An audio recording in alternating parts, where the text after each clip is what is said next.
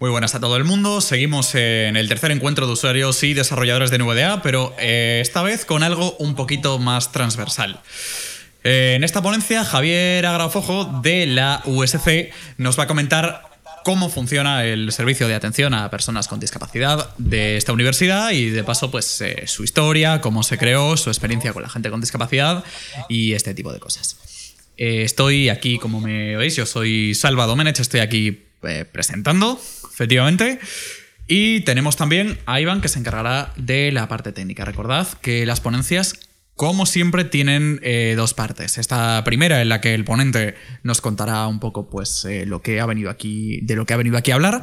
Y una segunda parte en la que podréis eh, preguntar, poniendo una P en el chat.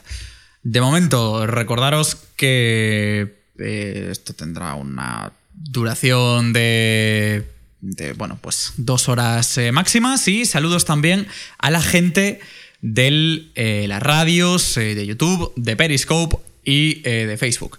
Recordad también que podéis tanto preguntar por ahí por el chat como directamente en estas ponencias en las que sí estamos, preguntar eso por el chat también de TeamTalk o directamente al WhatsApp más 34 666 más 34 666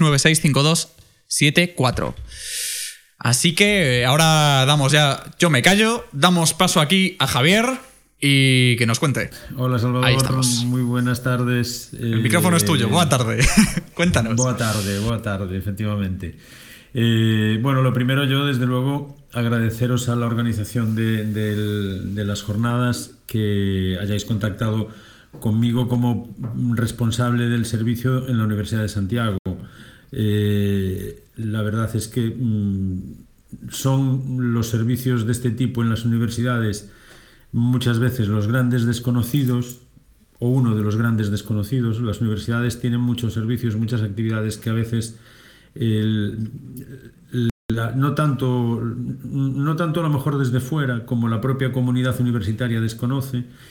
Y en el caso de servicios como el nuestro, que trabaja en temas relacionados con la inclusión y el apoyo a la discapacidad, la complejidad del desconocimiento del servicio es mucho mayor porque a veces no llegamos al alumnado en el momento en que se precisa. Eh, os voy a contar eh, lo que es la propuesta de actuación en torno a la inclusión de la Universidad de Santiago. Eh, una propuesta que lleva funcionando en, esta universidad desde hace 15 años y que eh, obviamente mm, ha ido creciendo y cambiando en sus objetivos y en sus propuestas con el tiempo y que aún así eh, tiene mucho, mucho por andar, desde luego, ¿no? como, como nos quedan otras áreas, pero en la de inclusión eh, nos queda un camino por recorrer importante todavía. por eso, mm, que sepáis lo que estamos haciendo nos interesa, porque también ayudará a que se nos demanden más cosas. ¿no? Eh, voy a ir a voy a, hacer un recorrido mm, por el servicio, por las distintas eh, áreas del, los distintos servicios, perdón, del área de integración, del servicio de participación e integración de la Universidad de Santiago, para situaros un poco en lo que se ofrece desde una institución de educación superior y de eh, normalmente cómo hay que tratar de eh, acceder a los servicios para solicitar eh, la colaboración de los mismos. El servicio de, participación e integración de la Universidad de Santiago surge primero como una oficina de voluntariado hace 25 años.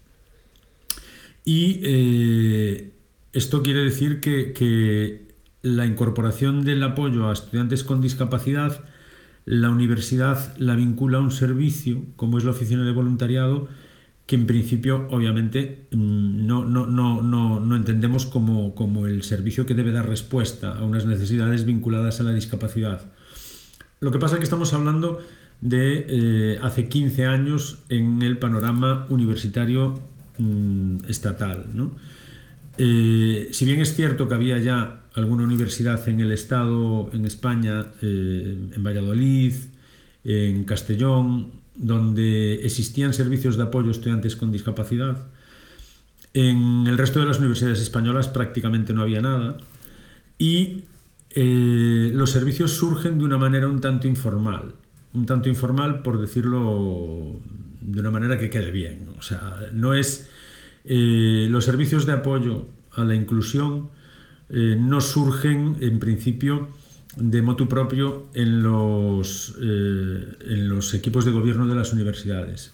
Mm, daos cuenta que estoy hablando de hace como mínimo 15 años, que es cuando empieza la Universidad de Santiago. Pero incluso en las universidades de, una tradición más antigua, como puede ser la de Castellón, que yo creo que empieza en el 92 a desarrollar apoyos para estudiantes con discapacidad, eh, estos servicios surgen porque se plantea una necesidad por parte de un alumno. Un alumno o una alumna eh, que eh, tiene un grado de discapacidad X y unas necesidades de apoyo específicas determinadas y cuando quiere formular su, su, propuesta de formación académica a la institución, eh, se tiene que dirigir normalmente pues, al rectorado o al decanato de, la, de, la, facultad donde quería estudiar en aquellos casos para ver si realmente iba a existir el apoyo para las necesidades que, que, que presenta, específicas para poder formarse como cualquier otro compañero. ¿no?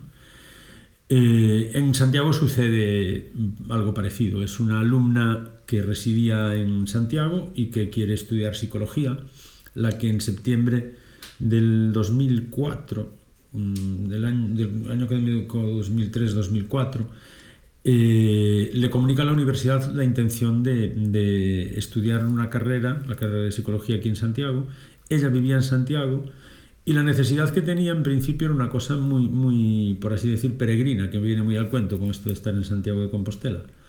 Eh, porque eh, peregrina por lo, sencilla que era la, solicitud, pero también la complejidad que tenía para ella si no se resolvía. Ella venía en coche con su madre, en un coche que no era adaptado, y la madre no era capaz de hacer la transferencia de la silla del coche a la silla de ruedas en la que ella se tenía que mover. Entonces, eh, lo que hizo fue plantear una demanda de apoyo a la universidad, eh, al equipo rectoral de la universidad en aquel momento, y la universidad en, ese momento piensa y dice, ah, pues sí, esto le echamos una mano con voluntarios, que era una oficina que ya llevaba funcionando desde 1995. En un primer momento, mm, como os digo, el apoyo para esta actividad se desarrolló con personal voluntario, pero ya en ese momento eh, nos dimos cuenta de que si bien el apoyo que necesitaba esta alumna en ese momento se podía desarrollar con voluntarios, no iba a ser la vía para resolver las demandas de, alumnado con discapacidad que, se acercara a la Universidad de Santiago para formarse. Eh, yo como profesional que llevo en la oficina desde su formación, desde su creación, primero como oficina del voluntariado y, y luego eh, también asumiendo el área de, de, integración, mi formación académica no tiene nada que ver con estas cuestiones. Eh, yo soy eh, especialista, bueno, soy licenciado en Historia del Arte, especialidad Museología. O sea, fijaos lo que tiene que ver mi formación académica con estas cuestiones. Lo que pasa que cuando surgen estos temas, eh, normalmente, como os decía, de una manera informal, lo que ocurre es que la universidad destina un profesional para el desarrollo del de, proyecto mm, de apoyo y es el profesional y la universidad quienes, quienes tienen que formarse para poder ir eh, dando respuesta a, a, las necesidades que van surgiendo. Cuando yo empiezo como coordinador de la oficina de voluntariado hace 25 años, yo tenía conocimiento del tejido asociativo de, de, del entorno de Santiago eh, y, aunque trabajaba en temas relacionados con exposiciones, que yo llevaba lo que era un poco la cocina de las exposiciones, la, la Secretaría Técnica, eh, sí que tenía conocimiento de, de, temas de gestión y del tejido asociativo. Por eso, cuando me ofrecieron la posibilidad, me acerqué a la universidad, le dije que sí y continué. Y cuando surge la demanda de una estudiante con discapacidad, la universidad dice que sí, con lo cual sí que hay una eh, posición proactiva por parte de la Universidad de Santiago en aquel momento, hace 15 años. Y eh, se recoge la demanda y se resuelve de una manera un tanto informal que nos fue mm, bien para la demanda que nos habían hecho.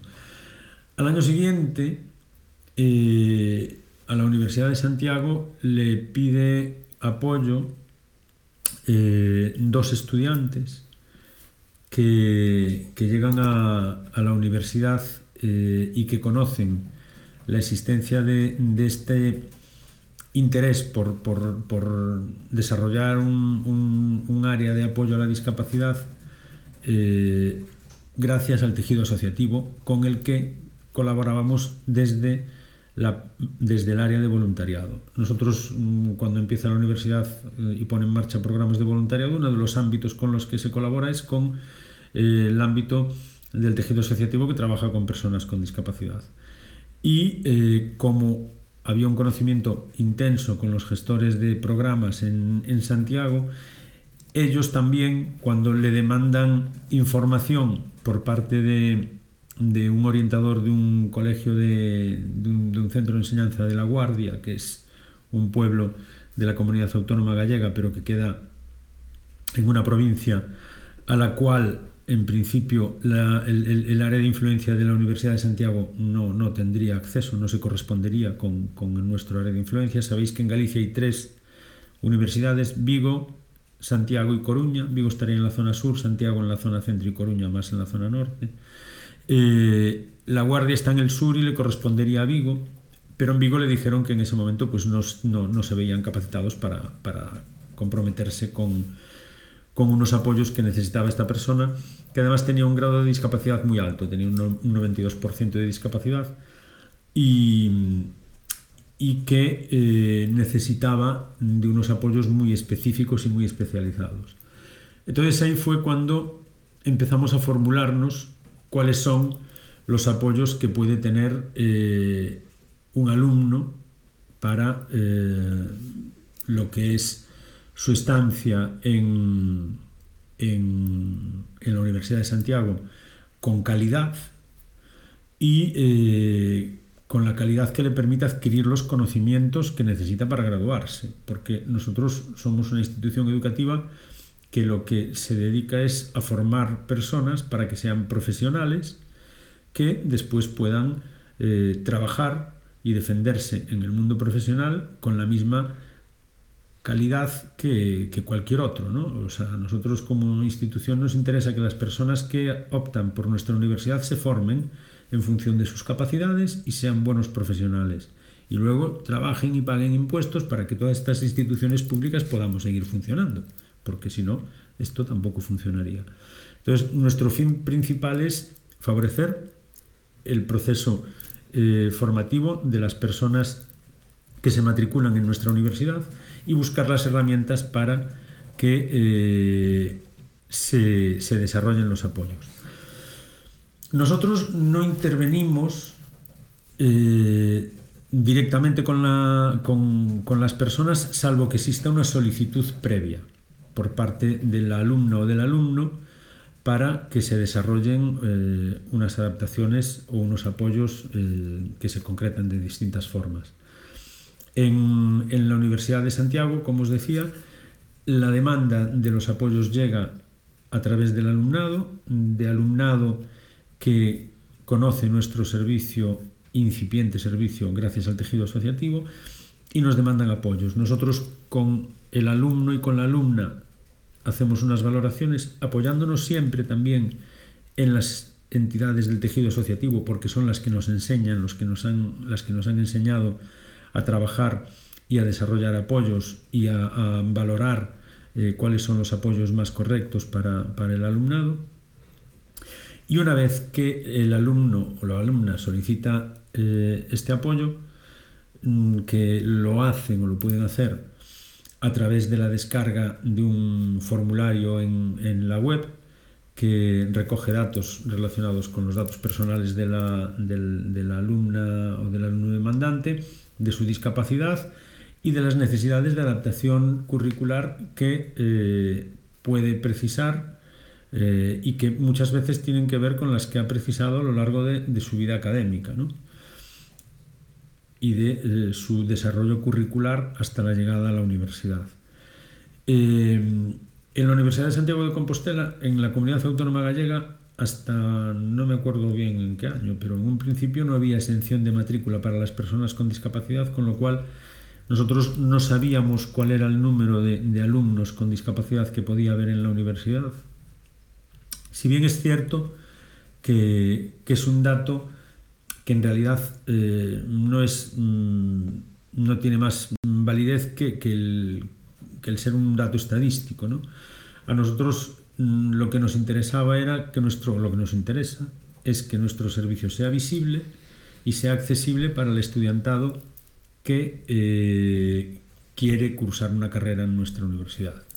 Entonces, eh, saber que en la Universidad de Santiago de Compostela hay en estos momentos a lo mejor en torno a 250 estudiantes de primero y segundo de grado, de, de estudiantes de grado, perdón, unos 30 mm, o 40 de máster y otros 30 de doctorado que tienen exención de matrícula por discapacidad, es un dato que está bien conocer, pero que no nos resuelve eh, lo que sería la, razón propia de nuestro servicio, que es darle el apoyo a aquellas personas que sí que tienen unas necesidades específicas de apoyo para eh, poder seguir los, los, estudios con normalidad. Nosotros no actuamos solo mmm, para, para, estudiantes que tienen eh, un certificado de discapacidad, actuamos para el alumnado que tiene necesidades de apoyo educativo, que pueden estar derivadas de muchas circunstancias y que no tienen un reconocimiento con, discapacidad con, por una discapacidad. Eh, una vez que el alumno presenta la solicitud, lo que, lo que hacemos es normalmente eh, mantener una entrevista con, todas las personas que solicitan el apoyo para valorar cuáles son sus necesidades, ver cuál ha sido su trayectoria mmm, hasta la llegada a la universidad, y eh, desarrollar los apoyos en función de lo que, como os decía antes, han sido los apoyos que, se le han formulado mm, durante su vida académica. Eh, los apoyos son muy variados y desde un primer momento lo que hizo la Universidad de Santiago de Compostela, que en esto sí que fuimos pioneras, fue apostar por la contratación de asistentes personales para estudiantes con, alta discapacidad. Eh, el caso de la estudiante aquella de la guardia que yo os comentaba eh, era un caso de este tipo. Era una persona con un grado de discapacidad alto que necesitaba apoyo para las labores de la vida diaria, que necesitaba apoyo mm, por las noches para que se le hicieran cambios posturales y eh, la Universidad de Santiago de Compostela apostó por, por, por, buscar la manera de resolver este tema para que pudiera cursar sus estudios eh, con calidad. La verdad es que la historia fue complicada en sus primeros años porque mmm, no existían eh, ni siquiera prácticamente en nuestro país conocimiento de, lo que tenía que hacer un asistente personal había empresas de apoyo domiciliario, pero que desarrollaban unas actividades eh, diferentes a las que mm, necesitábamos nosotros como universidad y a las que necesitaban las personas que, que venían a estudiar aquí. Eh, entonces, la verdad es que fue un proceso de aprendizaje entre todos, las empresas, eh, la alumna en, ese caso concreto, nosotros, y, fue un proceso duro porque hubo muchas dificultades, pero que también dio lugar a que se produjeran cambios en, lo que es el tejido asociativo y empresarial de nuestro entorno.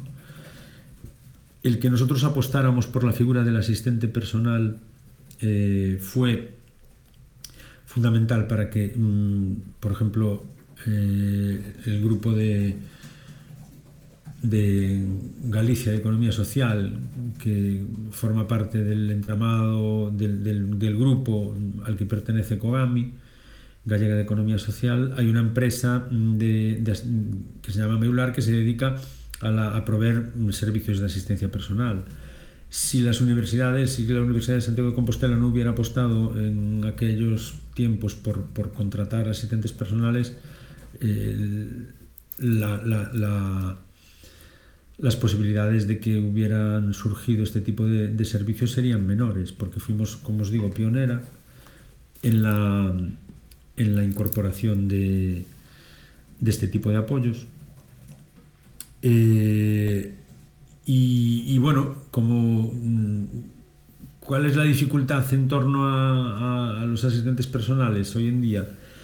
Pues básicamente eh, cuestiones económicas. La, asistencia personal es una, tiene un coste muy elevado que, eh, que implica una asunción de gasto por parte de la universidad importante eh, y que normalmente nosotros trabajamos con la persona que demanda el apoyo desde lo que nosotros eh, entendemos que es la corresponsabilidad.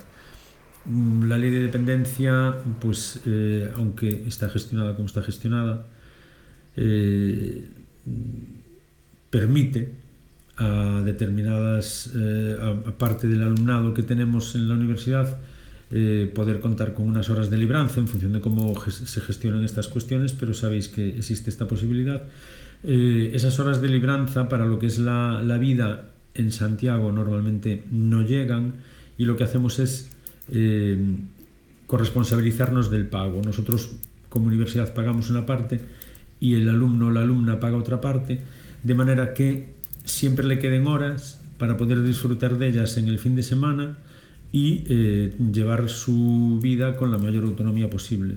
No buscamos que la persona que demanda apoyo cubra ella con los fondos que tiene de la ley de dependencia el total de las necesidades de horas de asistencia personal, sino que entendemos que es positivo para, todos que mantengan unas horas para poder utilizarlas durante el fin de semana. Eh, desde el servicio somos, mm, ese es uno de nuestros principios, la corresponsabilidad, y otro es la, la, falta de paternalismo. O sea, no somos, somos un servicio eh, que, que lo que hace es actuar una vez que llega la demanda, ponemos en marcha los recursos, nos damos a conocer al alumnado y luego no estamos eh, pendientes del alumnado, salvo que vuelva a haber algún tipo de demanda por parte mm, de él o de ella, porque hay alguna necesidad nueva, porque hay algún problema determinado que no se resuelve eh, vinculado a alguna materia por cuestiones de accesibilidad documental o lo que sea, eh, etc. Nosotros entendemos que eso es positivo porque mm, a veces eh, se nos dan casos de, alumnado que llega a la universidad con, con una falta de autonomía personal importante porque han estado muy sobreprotegidos por la familia. Entonces, eh, desde ahí es desde donde entendemos que el nivel de asunción de la, autonomía del alumno eh, es parte del proceso de formación y creemos que una vez que hemos puesto los recursos para que el alumno nos demande apoyo, debe ser el alumno o la alumna quien, quien dé el paso siguiente, cada vez que necesite algo. Eh, esto lo hemos hecho también pues, por, propia, eh, por propio aprendizaje de, lo que, de los casos que nos hemos ido encontrando. Yo os comentaba los dos casos que hubo mm, después de aquella alumna que se cubrió con voluntarios eh, los dos casos que hubo eran muy dispares. Uno, la familia estaba totalmente convencida de que, de que su hija hiciera una carrera, eh, una licenciatura, en aquel caso era de físicas, y el otro alumno era un alumno que había hecho un ciclo superior de administración y sus padres no tenían interés en que continuase estudiando porque como ya había estudiado, pues que, que lo tenían como muy, muy protegido sin embargo, el tejido asociativo era el que le veía un potencial a este alumno muy grande y fue el que apostó porque nosotros asumiésemos los apoyos que eh, este alumno iba a necesitar. Aquí lo que más nos costó fue convencer a la madre, sobre todo, de, lo positivo que iba a ser el recorrido formativo de, su hijo, para que ella estuviera tranquila y fuera capaz de permitirle que continuase con, unos estudios, unos estudios superiores, y, se forma así, ahora está trabajando, sacó las oposiciones en una función pública hace tiempo y, vive en Santiago además, eh, tenemos una muy buena relación. Esto nos, hizo ver que a veces la no estar permanentemente eh, encima del alumno era positivo. También es cierto que tenemos unos medios precarísimos en el servicio. ¿eh? Eh, entonces a lo mejor deberíamos estar un poco más pendientes, pero es que tampoco podemos porque en estos momentos, en estos momentos desde la crisis del 2008, que le ha pegado un hachazo a los estudios y a más partes de, lo público en nuestro país, recuperar niveles que había de, de, inversión en aquellos momentos ha sido muy difícil y los trabajos que trabajadores del servicio en el área de inclusión estaban muchas veces vinculados a proyectos y a proyectos que conseguíamos financiación para ellos de entidades privadas o proyectos públicos. Esto ahora no, no existe y estamos más en cuadro y a lo mejor sí que nos gustaría estar más presentes de lo que estamos, pero siempre dándole esa autonomía al alumno y a la alumna para que desarrollen su, su, vida eh, de una manera autónoma. De hecho, eh, el colectivo, vuestro colectivo, el, colectivo de alumnos con discapacidad visual, eh, nosotros es muy raro que tengamos contacto con, con vosotros porque aquí por lo menos tenéis un nivel de autonomía importante y os sabéis manejar y, os sabéis mm, pelear para conseguir lo que necesitáis. Yo creo que es bueno que se conozca el servicio y que, también el colectivo, vosotros, las personas con discapacidad visual, nos utilicéis, porque creo que cuanto más eh, demandas hagáis, más va a crecer eh, el apoyo de la universidad a, a, vuestras necesidades. ¿no? Y, y si no lo hacéis, difícilmente, difícilmente se podrán conseguir eh, según qué tipo de, avances. ¿eh? Eh, nosotros mm, centramos los apoyos en lo que serían las valoraciones de necesidades de apoyo con soportes tipo asistencia personal, intérprete de lengua de signos, eh, y otros ámbitos más de tipo estructural. Y también, obviamente, en las cuestiones académicas. Nosotros, eh, desde el servicio, estamos totalmente a favor de las adaptaciones curriculares no significativas, que, como sabéis, tienen que ver con, con cambios, por ejemplo, en la metodología de los exámenes, eh, tienen que ver con, con el tiempo que se le da al alumno o a la alumna para hacer el examen, eh, tienen que ver con el, tipo de, pregunta o, bueno, sobre todo de, evaluación que, se le hace al examen al, alumno y a la alumna, como os decía al principio, y que no afectan a los contenidos, obviamente. Eh, la, manera de actuar, como os decía, esa demanda del alumno o de la alumna, eh, ellos nos formulan cuáles son las adaptaciones y nosotros trabajamos una serie de eh, propuestas que se le eh, indican a los docentes de cada una de las materias. Una vez que consensuamos con el alumno o con la alumna cuáles son los, los apoyos básicos que, que, entiende que debe recibir en cuanto a adaptaciones curriculares, eh, lo que hacemos es establecer una comunicación con los docentes. Al alumno le ofrecemos la posibilidad de que se le comuniquen sus necesidades al docente mm, de la materia, al coordinador de la materia, al equipo de canal, a, mm, quien él o ella consideren oportunos. Nosotros solamente le mandamos información de sus necesidades a quien el alumno o la alumna nos indica y en la carta que mandamos por correo electrónico a los docentes. Normalmente hay una pequeña introducción en la que se eh, ponen antecedentes de la solicitud del alumno o de la alumna eh, y cuál es la patología, el grado de discapacidad que tiene y cuáles son las recomendaciones que hacemos, que pueden ir eh, desde lo que os decía, ampliar el tiempo para el examen, hasta cambiar la metodología de trabajo en grupo, no hacer exámenes orales, son muy, muy particulares eh, porque los apoyos, eh, hay unos protocolos eh, para, para, desarrollar una metodología de, de, de trabajo en el aula, ¿no? pero después somos personas y cada persona necesita unas cosas distintas y a lo mejor una persona con una discapacidad visual del 75%, eh, dos personas con el mismo porcentaje tienen una problemática diferente y necesitan apoyos distintos. ¿no? Y esto lo sabéis vosotros perfectamente y es así. Entonces, lo que hacemos es indicarle unas líneas básicas de, recomendaciones de, de adaptación y decirle que el alumno o la alumna se compromete a solicitar una tutoría individual, individual con ellos para negociar después cuáles son las adaptaciones que se van a aplicar. ¿Con esto qué conseguimos? Conseguimos que eh, el alumno validar o, refrendar la validez de las demandas que el alumno o la alumna hacen. También conseguimos que las, la, la, las eh, particularidades personales de cada alumno no tengan que conocerlas mm, de manera independiente cada docente, porque tampoco es necesario.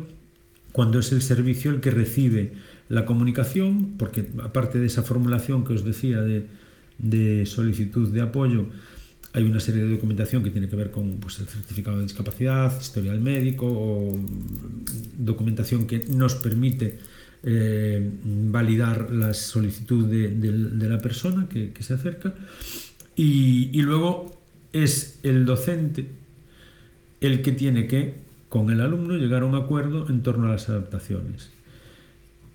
Y le hablamos de que tenga de, de, la solicitud de una tutoría personalizada, porque sabéis que los docentes tienen mm, obligación de dar clase y de tener tutorías, pero son tutorías académicas. Entonces, lo que pedimos es una tutoría específica para el apoyo al, al alumnado con, con, discapacidad y que se negocien estas cuestiones. Eh, la, la, la, la, verdad es que lo que hemos ido percibiendo en estos últimos años es que hay una mm, muchísima mayor receptividad por parte del, docente en torno a, la aceptación de, las demandas que se le formulan. Eh, y también que ha habido un cambio a lo mejor en, el grupo de, alumnos que solicitan, que solicitan apoyo. Nosotros en la universidad desarrollamos unos protocolos para la integración, que le llamábamos, que veis que aún utilizamos el término integración y en el nombre está integración cuando hoy en día no sería lo más correcto, ¿no? O hablar de integración, sino de inclusión. Eh, cuando, cuando se, editaron los protocolos para la integración en la comunidad universitaria en Santiago de Compostela en el 2007, eh, fuimos la primera universidad del Estado también, también tengo que decirlo, que incluyó temas relacionados con la salud mental, de una forma muy esquemática, pero se incluyeron.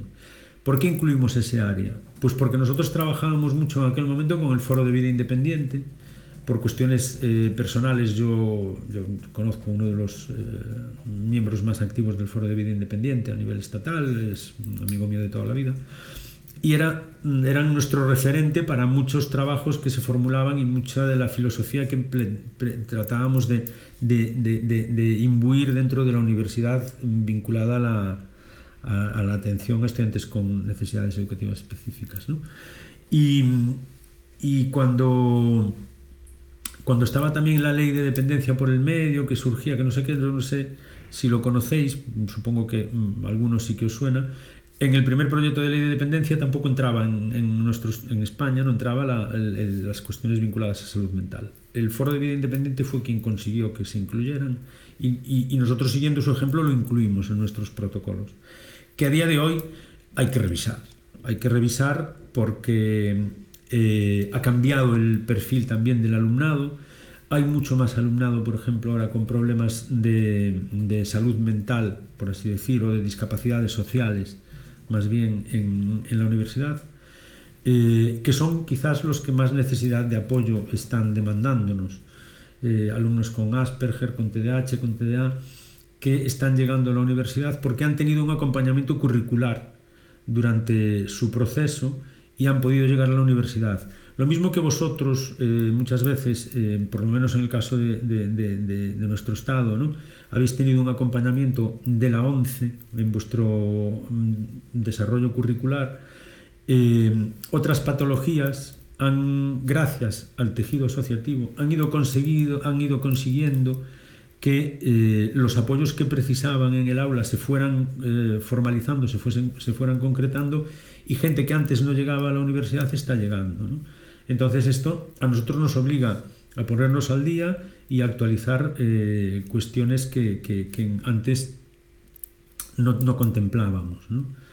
Eh, un tema fundamental hoy en día y, se ha visto con el problema de, la pandemia es la accesibilidad. Si antes ya lo, ya, ya lo considerábamos, la accesibilidad documental, eh, a, día de hoy más y más. ¿no? Eh, los entornos de, learning, que la, enseñanza virtual obliga a que el docente conozca cómo se desarrollan documentos accesibles.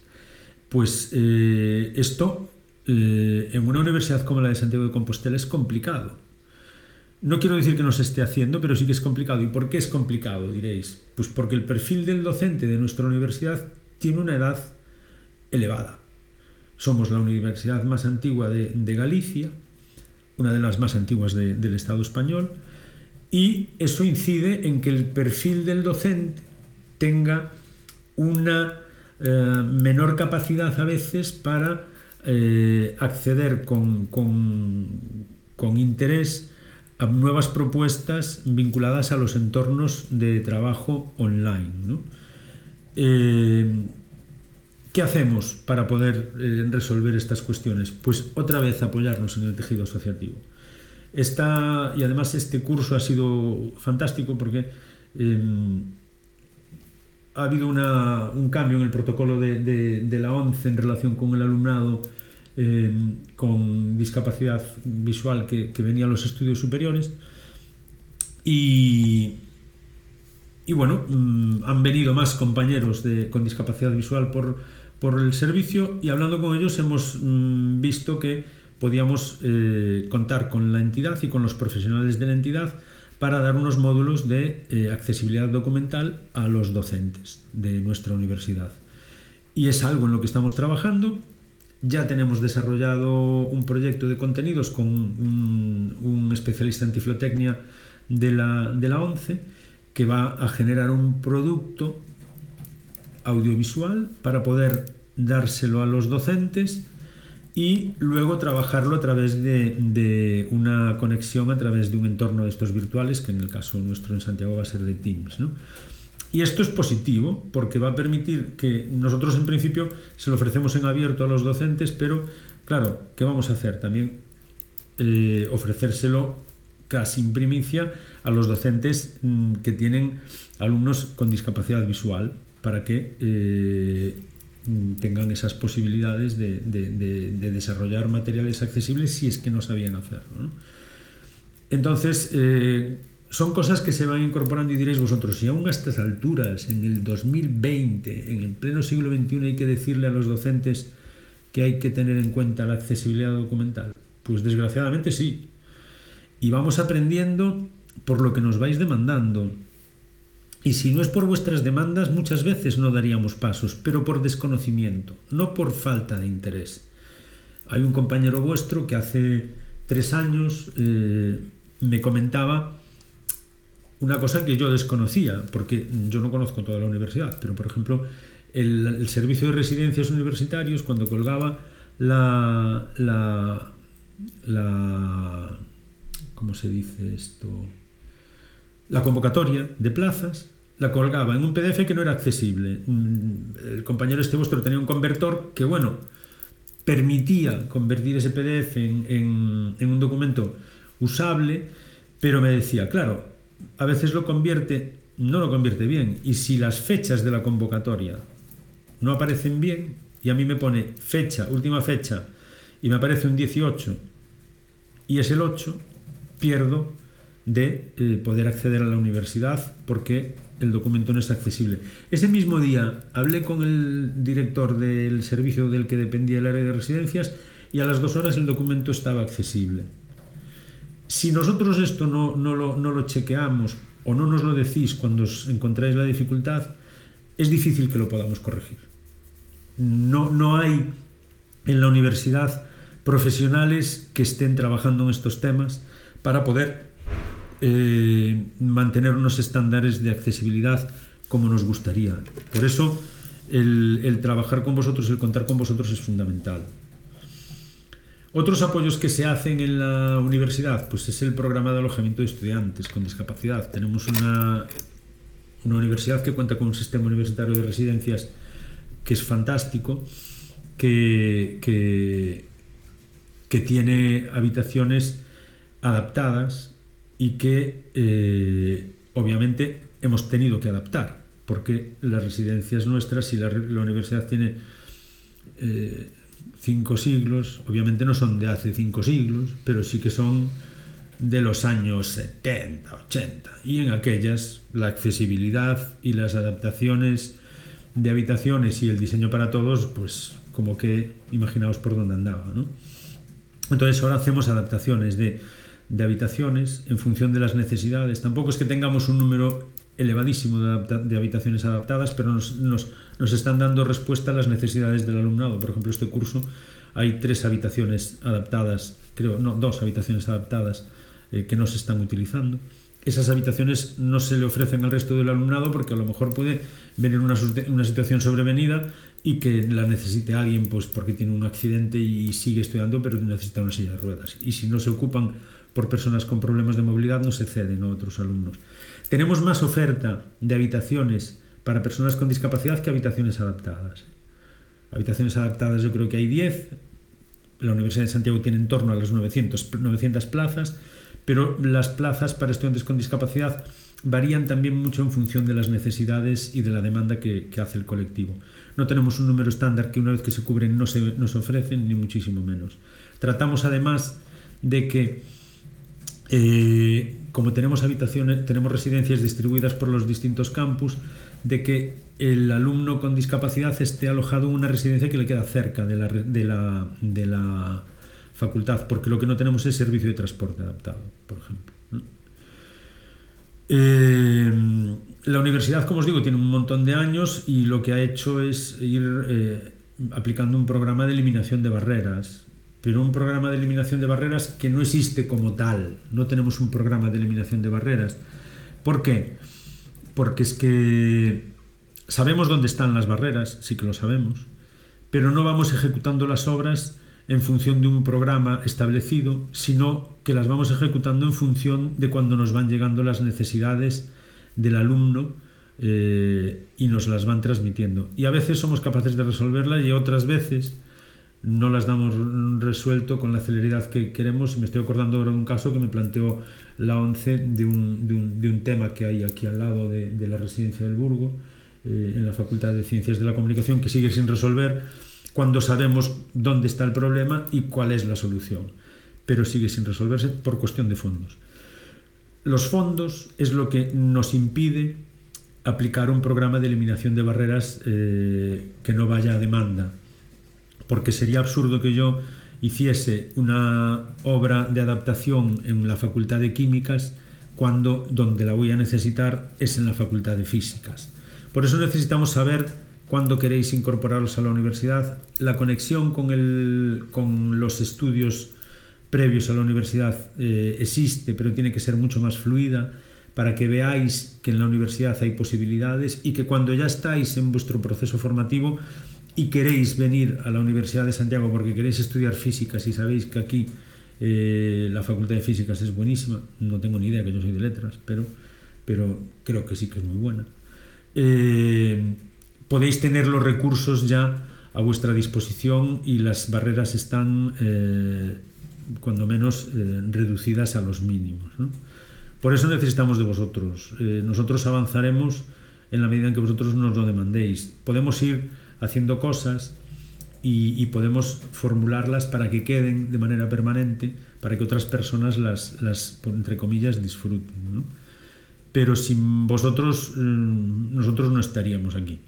Entonces, eh, yo os animo a, seguir demandando y peleando y trabajando en herramientas como la, la que es la que os ocupa en, estas jornadas eh, y que, deis el paso a, optar por, por, los estudios superiores en función de, vuestras capacidades. Es muy importante que uno escoja bien la carrera, eh, porque si no, eh, es mucho más complicado y, yo creo que la universidad no es una etapa por la que se pasa, hay que venir, formarse, disfrutar de ella para después ser un buen profesional. Eh, favorecemos también el desarrollo de apoyos en el aula a través de, los compañeros. Eh, nosotros le llamamos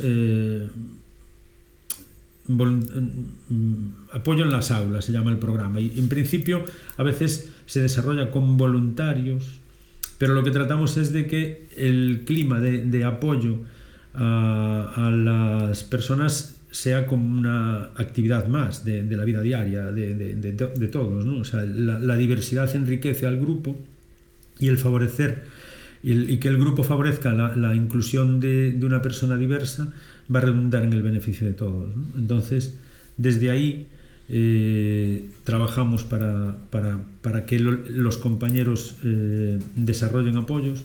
A veces cosas tan, tan complejas o tan sencillas como en el tema de los apuntes, ¿no? que a veces ahora con todo esto de la, este año, por ejemplo, es algo mm, que se nos ha demandado mucho por el tema de, de las clases telemáticas, la dificultad que, que, que implica una, una clase online para el seguimiento, la toma de apuntes y todo esto. Entonces, como ahora también en el aula os veis menos, porque las clases presenciales son muchas menos, a lo mejor ese retomar de la figura del compañero que cede los apuntes, pues es algo que, no está de más y que estamos tratando de favorecer.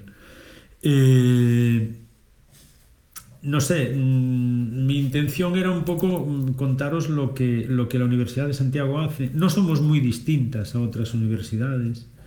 La filosofía es muy parecida en prácticamente todas.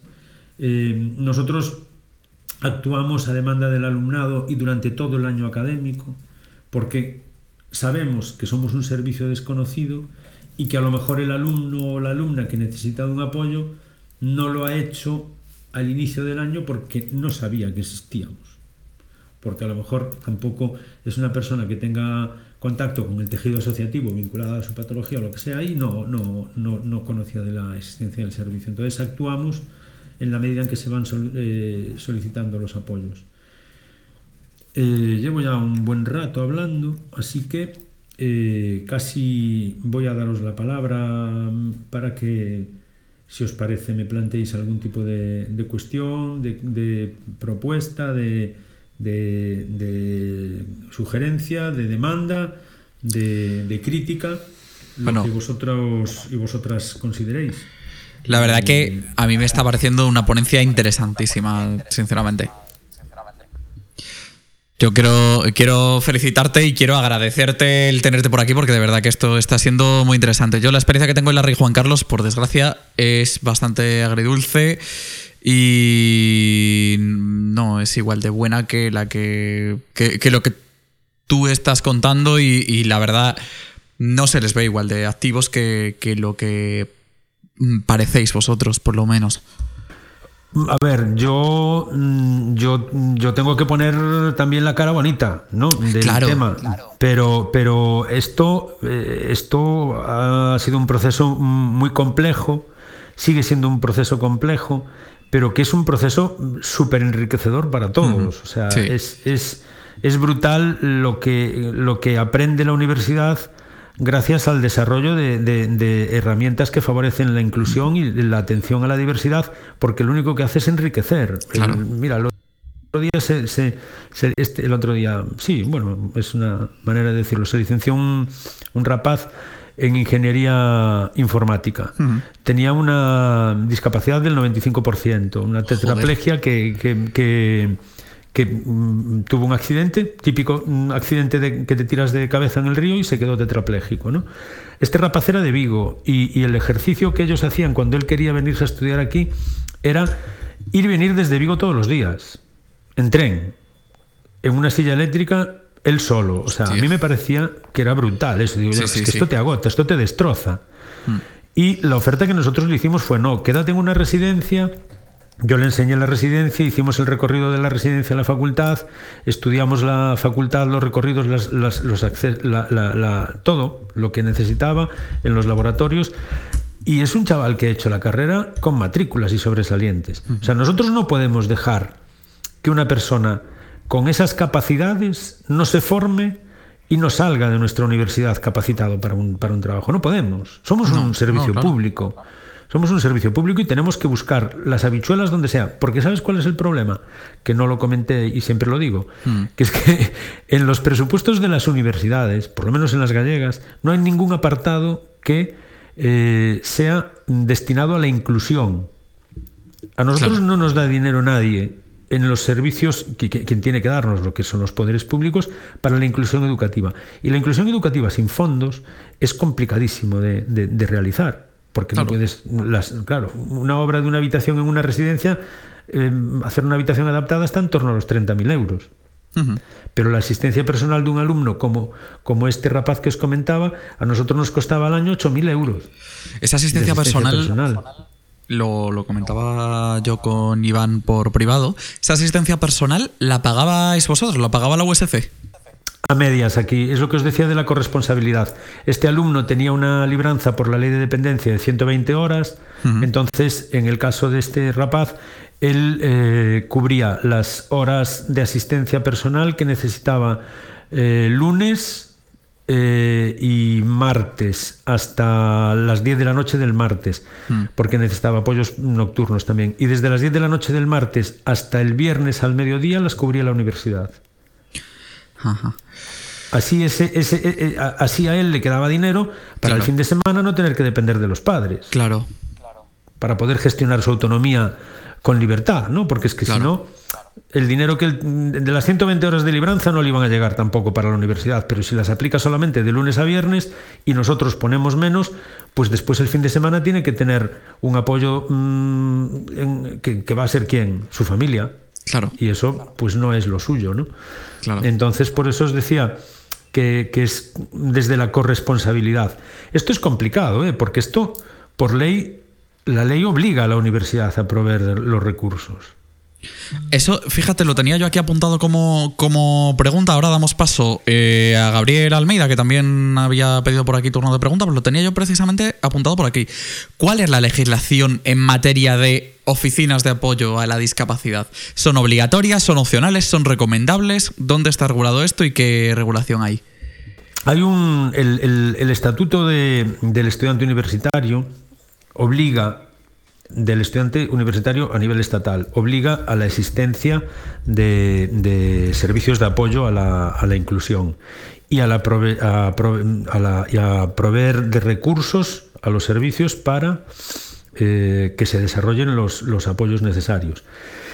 En el Estatuto de la Universidad de Santiago pone siempre juicio de las ayudas que eh, la comunidad autónoma o el gobierno pueda hmm. eh, proveer. Sí, esta ley de dependencia, por ejemplo, y demás. Claro, claro, pero ¿qué ocurre? Que, hay un, problema relacionado con la inclusión eh, que es el que vive la ley de dependencia. O sea, la ley de dependencia, ¿qué le falta? Dinero. Claro. Pues, sí, pues, sí, sí, es el problema endémico, claro. Es, así. Entonces, eh, si, la ley de dependencia surge y, surge mal dotada, pues lo que es las demandas que se pueden cubrir, pues mal vamos. Eh, la universidad.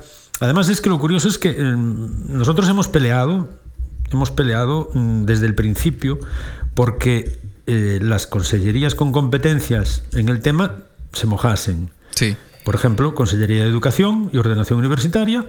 Nosotros le demandábamos mm, que esto apareciera recogido y nos decían, no, discapacidad depende de política social íbamos a política social y nos decían, no, no, no, es que eso es educación, eso depende de, educación.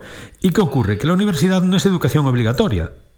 Hmm. Entonces, estamos en tierra de nadie, porque ellos se tiran los, se, quitan el, el, muerto de encima y además te dicen, y oye, cuidadito que por ley tenéis la obligación de atenderlos. Claro. encima. Y no es que nosotros no tengamos la obligación, sabemos que tenemos la obligación y somos conscientes y lo hacemos, pero lo que no puede ser es que te obliguen a algo sin proveerte de los recursos necesarios.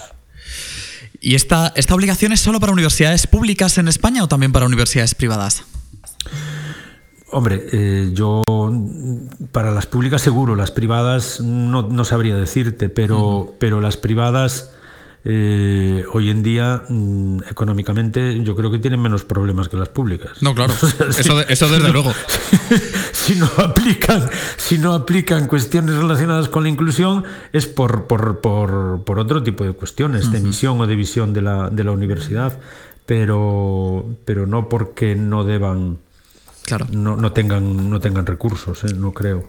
No creo. Vamos, yo las universidades privadas de este país, lo poco que conozco, tienen Sí, sí, se mueve buen dinero, efectivamente.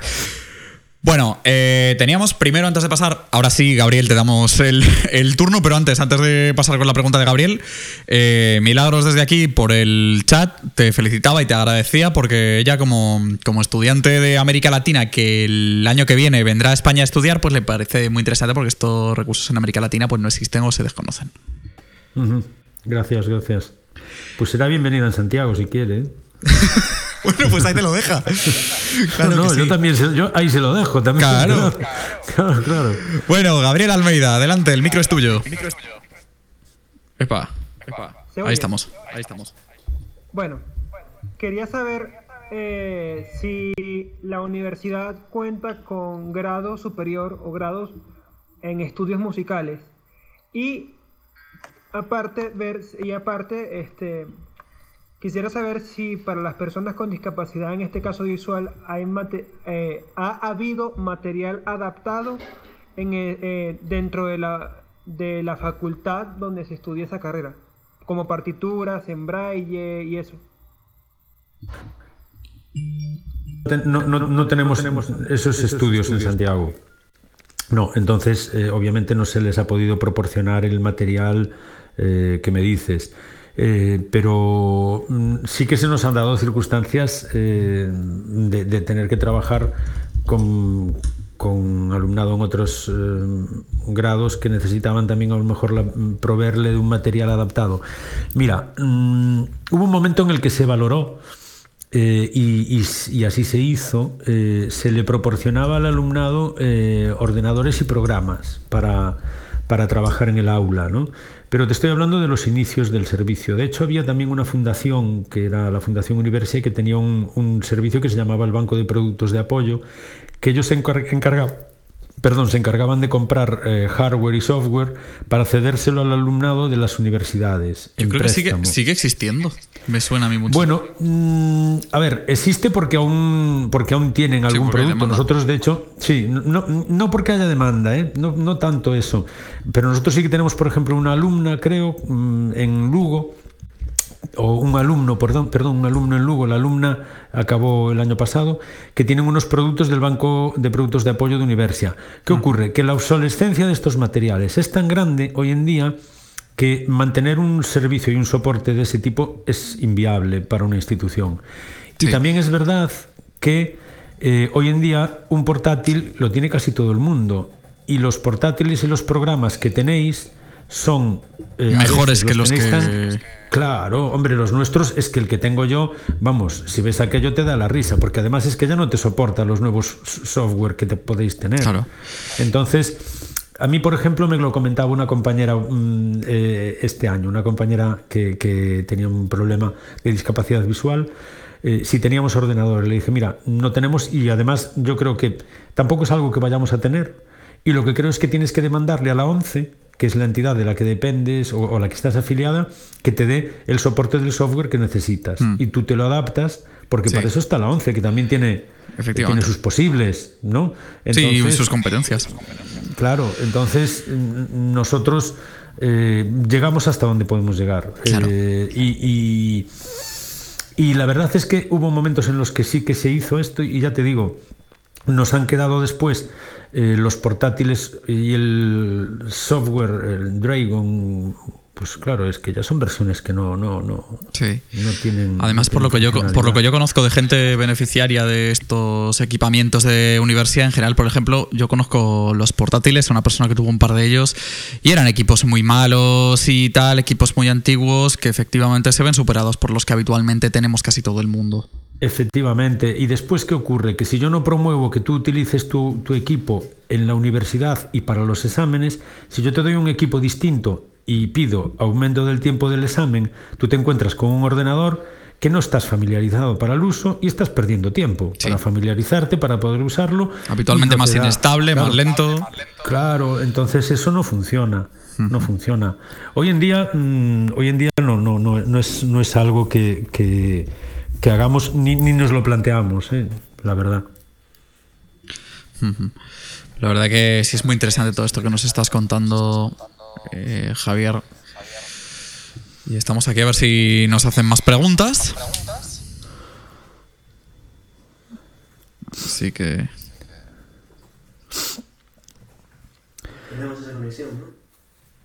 estamos conectados. Yo, eh, a ver, yo creo que lo que yo he hecho es un poco con- contaros eh, lo que hacemos para que, eh, para que sepáis que esto hay que pedirlo y hay que hacer eh, Sí, sí. el esfuerzo de demandarlo, ¿no? Entonces, a ver, preguntas yo es raro que, que, claro, que tengáis, pero bueno. No, a ver, aquí el tema al final es que el alumnado tiene que exigir para recibir servicios. Claro, como todos, o sea, Claro. mm, em, y, y tienes que exigir y tienes que dar también, o sea, eh, em, eh, porque si, si tú, eh, lo que yo os decía, si, si a mí no me comunican los problemas que surgen vinculados a, a las actividades académicas, yo no puedo mm, promover eh, maneras mm, para resolverlos. Entonces tú tienes el deber de demandar, el derecho a demandar y el deber de, de comunicar y de, y, de, y de explicar y de, de- de- de- de- de darnos a nosotros un feedback de lo que está pasando, ¿no? Porque si no, no podemos avanzar. Claro. Y, y- y uno se está dando golpes contra cosas que a lo mejor no, no debería ser donde se pierde el tiempo, por parte del alumno, quiero decir, ¿no? Bueno, nos preguntan por aquí por el por el chat si os habéis encontrado con el caso de algún alumno que, que rechazara el apoyo del servicio. Sí, claro. A ver, no es que lo rechace, no es que lo rechace, porque es que nosotros, eh, como te digo, actuamos bajo demanda, pero más que rechazarlo, que no lo demande. Pues hay, hay- hay un porcentaje de alumnos. Eh, a ver, si yo os decía antes eh, el, el tema de la matrícula, ¿no? El- yo sé más o menos cuánta gente hay en la Universidad de Santiago que se acoge a la exención de matrícula. Lo que Claro. pasa es que la exención de matrícula en, la universi- en las universidades gallegas es del 33% para arriba. O sea, el 33% pues, es que a veces es, es nada. Es Claro, sí, es una persona que con tenga mal una mano. Entonces, claro, entonces hay, hay un número muy alto a lo mejor de estudiantes que se acogen a la exención de matrícula. A mí lo que me interesa es que los que quieran eh, venir, a la- que los que vengan a la universidad y, se- y necesiten apoyo, conozcan el servicio y nos lo pidan. Después se han dado casos, sí que se han dado casos de, de gente que venían, eh, alumnado de primer, de nuevo acceso, de primero, que los padres a lo mejor querían que se desarrollara un apoyo y los alumnos no. No querían, pero no querían porque, porque querían ser autónomos y buscarse Claro. ellos la vida. Y eso a mí me parece perfecto también. O sea, no. Claro. Mm, Pero claro, rechazar, rechazar, no, no lo han rechazado.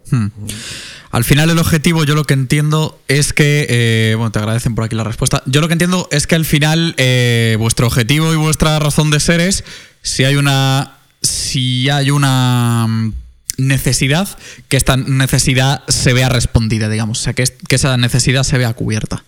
Efectivamente. Eso es lo que realmente nos preocupa y que las personas se puedan formar en un plano de igualdad y, y- adquirir unas competencias que les permitan graduarse y ser profesionales competentes y- y buscarse su sitio en el mercado laboral como, como cualquier otra persona, obviamente. Independientemente de cuál sea el mercado laboral del que estemos hablando, que si es la docencia, la investigación o lo que sea, lo que sea. Claro. Pues muy bien, a ver si tenemos algo, alguna pregunta más. Y si no, pues iremos, iremos cerrando esto. Yo lo que te digo, la verdad que es súper interesante esto que nos has contado. Además es información que no hay en ningún otro sitio, o sea que está perfectísimo. Bueno, la podéis, a ver, podéis recogerla en la web de la universidad. Si buscáis servicio de participación e integración, aparece todo lo que os he estado diciendo, ¿eh? así un poco más resumido, sin todo el recorrido que he hecho yo, así un poco más de historia y tal, pero los, apoyos sí. Podéis mm, en Universidad de Santiago de usc.es, eh, si buscáis en servicios, servicios eh, de la vida para la vida universitaria, en ese apartado estaría el servicio de participación e integración y se puede ver. Después hay, ya os digo, eh, hay muchas universidades que tienen servicios eh, con un nombre más o menos parecido y que funcionan bien y después también hay universidades que dicen que lo tienen y no tienen nada. Sí, y universidades donde funciona peor de lo que se debería presuponer, que yo ahí tengo experiencia. Ahí lo dejo. Luego, hay una red de coordinación, porque este verano investigando un poco sobre el tema, pues eh, con, Iván vimos que efectivamente que, estáis ahí coordinados entre varias universidades. Sí, sí, la red SATPU, sí, que, depende también un poco de, la... es como un área de un grupo de trabajo de la, de la red que se vincula a la conferencia de rectores de las universidades españolas. Sí, sí. De hecho, ha habido un plenario, sí, de la CRUE, ha habido un plenario del SATPU el, el día 14 de este mes, pero yo no, o sea, hace nada, hace tres días, dos días. yo no pude, no pude participar, era online, pero yo tenía, tenía un, otra intervención en otro lado de un curso por otro tema, ¿eh? de, no, no, de otra área del servicio, y no pude estar en el plenario, era un poco así, un poco para la renovación de la directiva y estas cosas. Pero bueno, somos una comunidad así muy, muy, muy activa para resolver problemas entre nosotros, de, cuando tienes alguna duda de cómo actuar, lanzas la, pregunta y funciona muy bien porque eh, la verdad es que todo está inventado. Entonces eh, es un poco buscar las soluciones que se han aplicado en otros lugares y, lo, utilizamos para, después implementarlo en nuestro entorno de la, de la mejor manera. Claro que sí. Bueno, pues eh, yo creo Viendo que no hay más preguntas. Eh, ah, pues sí hay. Nos preguntan si, la red esta de, eh, cooperación entre universidades sí es eh, solo en España. Pues Javier, si quieres contestar tú, contesta, pero vamos, es de la conferencia de rectores de universidades españolas. Sí, en principio sí. Después, a ver, ¿qué ocurre? Que, que, existan redes de este tipo vinculadas a, la red de, de, de la conferencia de rectores da lugar a que entre las universidades se sepa que existen estas cosas y, puedas tener más visibilidad, ¿no? Pero pero somos somos estatal, sí, sí. Muy bien, eh, pues eh, Javier Agarajofo del SEPIU de la Universidad de Santiago de Compostela, mil gracias por haber estado por aquí. El honor de, que hayas estado aquí en, en, el encuentro ha sido nuestro. Gracias por toda la información que nos has dado. Bueno, muchísimas gracias a vosotros, ha sido un placer. Un abrazo. Un abrazo.